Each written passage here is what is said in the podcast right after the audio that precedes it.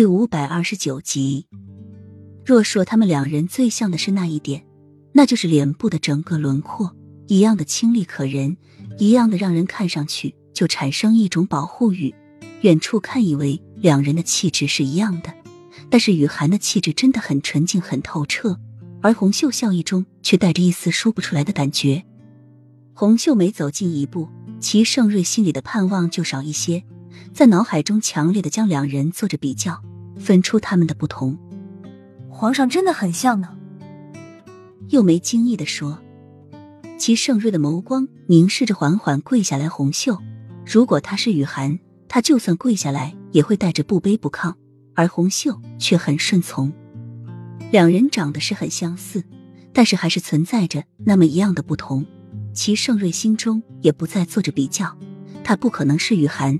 他也不能将她当成雨涵看待，她只是一个和雨涵长得相似的女子，她本就不该抱有多大的期望。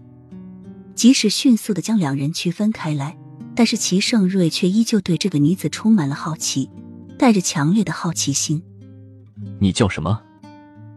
齐盛瑞喝下一口琼浆，语气凌厉的问：“你女红袖。”红袖声音轻若幽兰，绵绵中带着无限的怅惘。让人听后有如沐春风的感觉。齐盛瑞细细的回味这个声音，久久的在心中品味。确实有那么一点像雨涵的声音，但是雨涵的声音虽然柔和，但是话语中却带着倔强。你想朕赏赐给你什么？齐盛瑞眯起了深眸，慢慢道，语气颇有深意。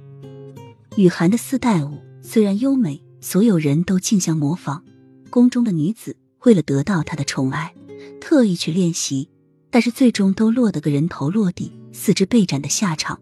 从此没有人敢再去跳雨涵的那支丝带舞。时隔几年，却再次有人跳起了雨涵的丝带舞，跳得如此的只好和当初的雨涵一样，她跳不出毛病。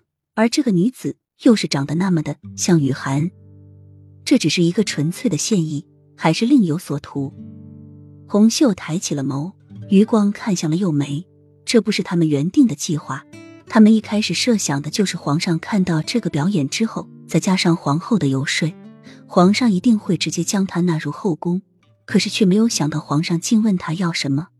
难道是他模仿的还不够像吗？